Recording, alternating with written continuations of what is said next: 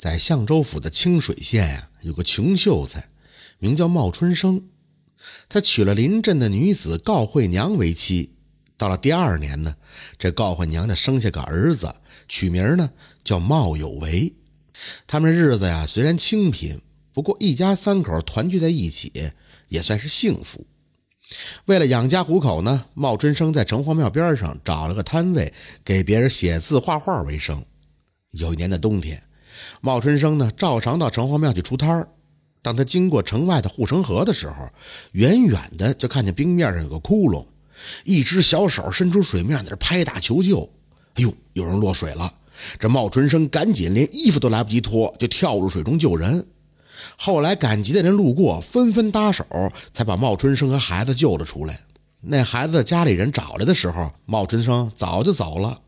他身子骨本来就弱，身上的衣服呢也被冰水浸透了。等茂春生回到家里边，就发了高烧。到了半夜的时候，就一命呜呼，撒手人寰了。茂春生这一死啊，可苦了告惠娘和茂有为母子了。家里本来就没有什么积蓄，告惠娘是东拼西凑才借了个几两银子，给丈夫买了口棺材，草草的下葬了。更不幸的是，过了没多久，茂有为啊也因为缺衣少食得了重病。告惠娘没钱给儿子请郎中治病啊，茂有为呢也是奄奄一息了。看着儿子消瘦的脸庞，告惠娘不禁就流下了眼泪。她不知道啊，自己的上辈子是造了什么孽了，让自己遭受着亡夫丧子之痛啊。就这样，她呢也有了轻生的念头。哎，世间这么辛苦。干脆啊，早日投胎往生算了。但当他看到儿子的时候，是心如刀绞。可怜这儿子还没见过人世间的繁华呀。高慧娘就对儿子说呀：“我儿啊，你有什么想要的没有？”那茂有为有气无力的就说：“娘，我想吃肉啊。”其实当时啊，高慧娘已经有了决念。她想尽可能的满足儿子心愿，然后呢，带着儿子共赴黄泉，与丈夫团聚。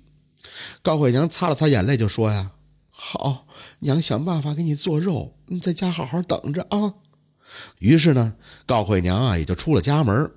当时啊，正是新年的除夕夜，这家家户户放鞭炮、吃饺子，唯有这高慧娘独自一人走在街上，眼泪啪嗒啪嗒的往下掉啊。告惠娘身上身无分文，为了安葬丈夫，亲戚朋友的钱也都借遍了。正所谓是救急不救穷啊，有哪个敢再借给他们孤儿寡母的呢？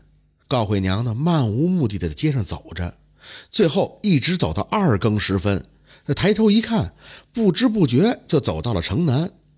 当时的街旁啊，正好有个大户人家，墙上挂着腊肉。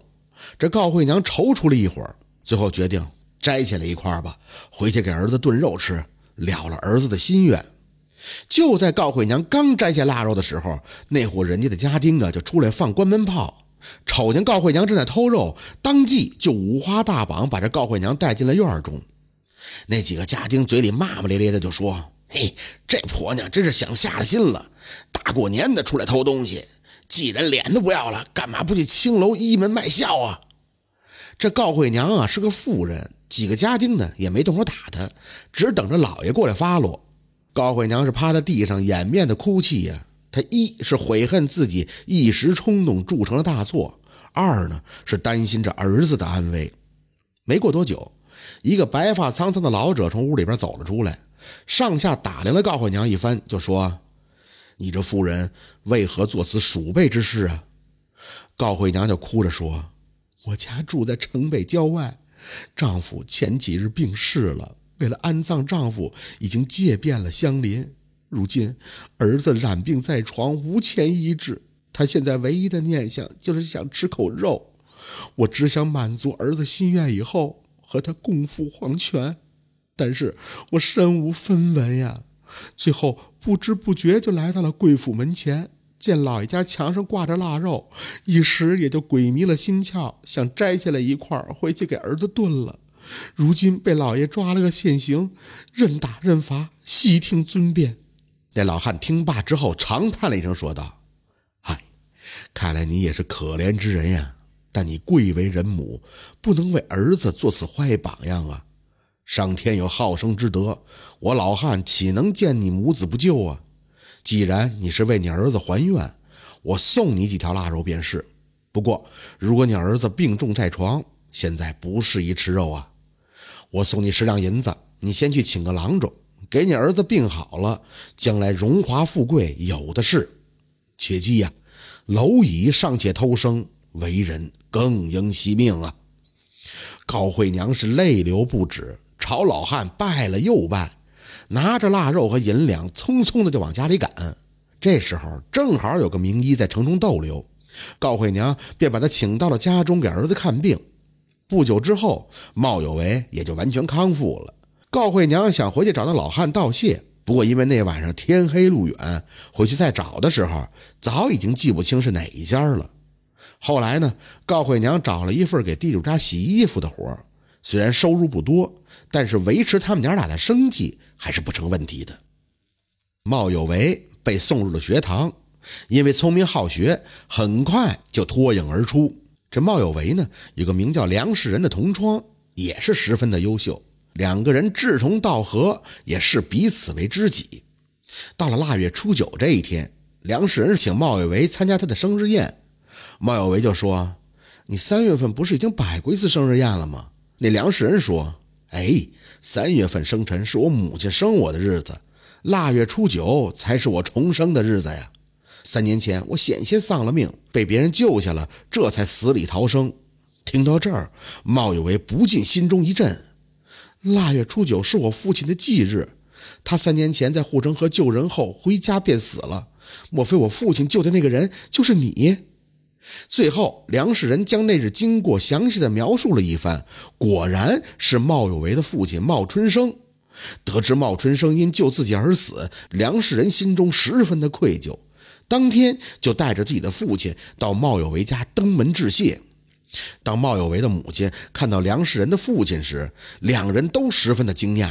梁世仁的父亲并非别人，正是那晚告慧娘偷肉时见到的那个老汉。原来呀，这梁世仁的父亲名叫梁家成，是一个布匹商人。梁家成五十多岁了，才有了梁世仁这样一个儿子。有一天呢，梁世仁跟着管家去街上赶集，偷偷的就溜到护城河上溜冰玩。一不小心就掉入了冰窟窿，后来呢被好心人救起。可是等梁家想感谢那个好心人时，却不见了他的踪影，最后也就不了了之了。梁家成扑通跪倒在茂春生的牌位前，说道：“茂先生大恩，梁某永世难忘。我梁家九代单传，倘若在我这一辈断了根，将来无颜面对列祖列宗啊。”茂先生全下放心，我定会照顾好他们母子两个人。